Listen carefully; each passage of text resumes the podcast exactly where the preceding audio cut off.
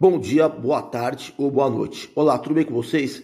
Meu nome é Adriano Vretaros, sou preparador físico de alto rendimento e estamos aqui para falar sobre preparação física no basquete, preparação física direcionada especificamente para os jogadores de basquete.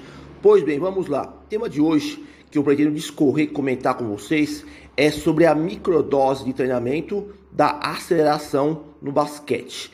Na prescrição dos programas de condicionamento físico específico para o basquete, devemos estar estimulando uma série de capacidades biomotoras importantes para o rendimento atlético.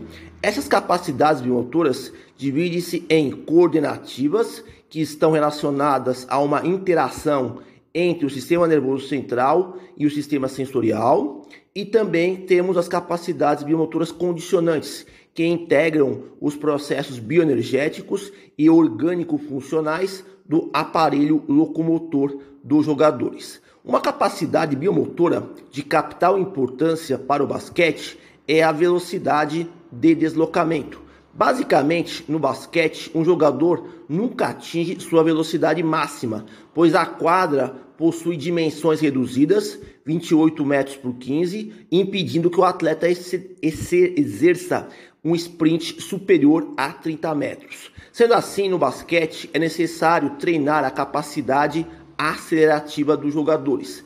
Essa capacidade acelerativa precisa ser treinada, sobretudo em distâncias curtas, compreendidas entre 5 metros, 10 metros, 15 metros e no máximo 20 metros. O importante nos trabalhos de aceleração é implementar cargas com vetores de força na direção horizontal conseguir balizar com eficiência a aplicação adequada do espectro da força-velocidade no eixo antero-posterior e no eixo látero-lateral. De fato, existem inúmeras maneiras de estimulação da capacidade acelerativa em curtas distâncias, tais como o método de sprints repetidos, método intervalado, método resistido, método assistido, entre outros. Todavia, independente do método empregado, é interessante distribuir os trabalhos com cargas de aceleração, combinando com o treinamento de outras valências físicas. Acerca disso, a construção do microciclo semanal precisa ser muito bem elaborada para evitar o efeito da concorrência com outras capacidades biomotoras. Além disso, uma compatibilidade preocupante nos microciclos são a quantidade de jogos semanais.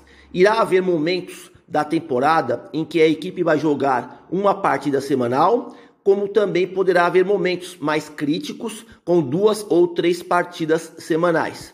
Nesse aspecto, torna-se mais sensível o trabalho de distribuição racional das cargas de treinamento da preparação física em conjunto com o treinamento técnico-tático.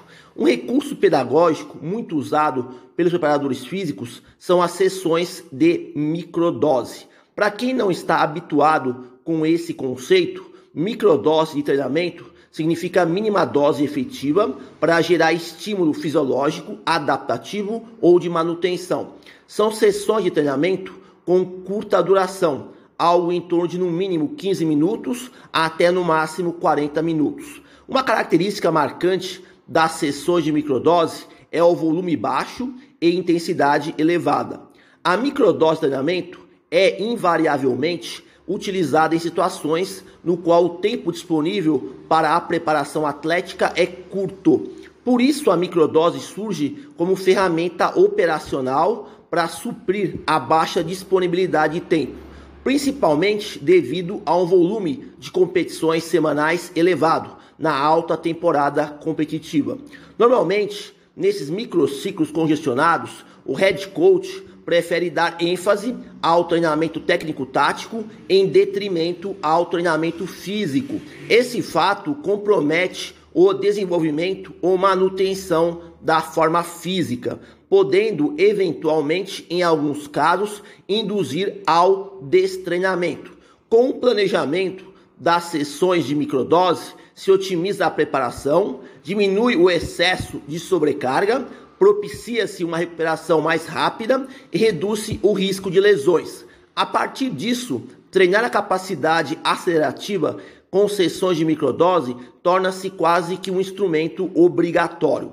Um estudo realizado com esportes coletivos, hockey, investigou o efeito de sessões de microdose da aceleração durante seis semanas consecutivas de intervenção. Os jogadores foram divididos em dois grupos, grupo experimental e grupo controle. Ambos os grupos tinham volume de treino da aceleração equalizada em 210 metros por semana. O grupo microdose treinava sessões curtas quatro vezes por semana e o grupo controle treinava sessões extensivas com frequência de duas vezes por semana.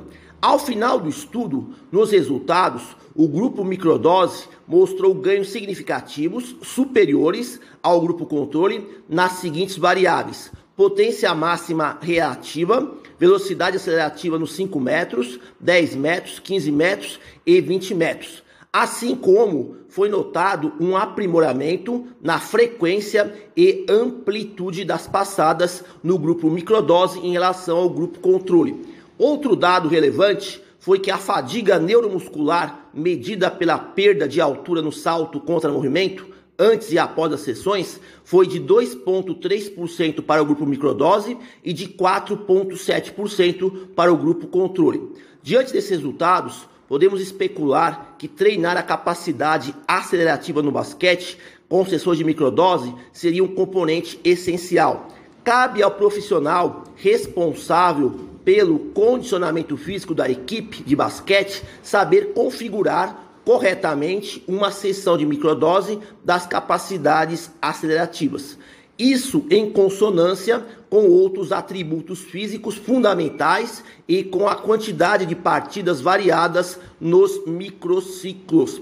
Os benefícios, efetividade e sustentabilidade no aproveitamento das sessões de microdose das capacidades acelerativas são diversificados. Entretanto, é preciso recordar que treinar qualquer capacidade biomotora com sessões de microdose envolverá um manuseio rigoroso no gerenciamento semanal das cargas para atingir o volume apropriado, buscando a manutenção ou desenvolvimento daquela capacidade biomotora prioritária.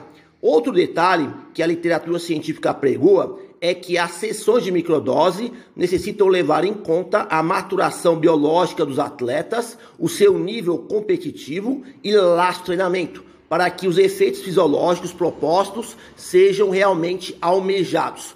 Por último, pode-se alegar que a estratégia de microdose é um meio de fracionar as cargas semanais de uma maneira que não sobrecarregue demasiadamente o organismo dos jogadores e ao mesmo tempo amplie suas possibilidades funcionais de rendimento. Então, termino aqui aquilo que eu gostaria de discutir com vocês sobre a microdose de treinamento da aceleração no basquete. Bom, por hoje é só. Espero que vocês tenham conseguido obter alguma informação útil para poder aplicar na sua prática profissional. Agradeço pela atenção, desejo boa sorte a todos e até a próxima.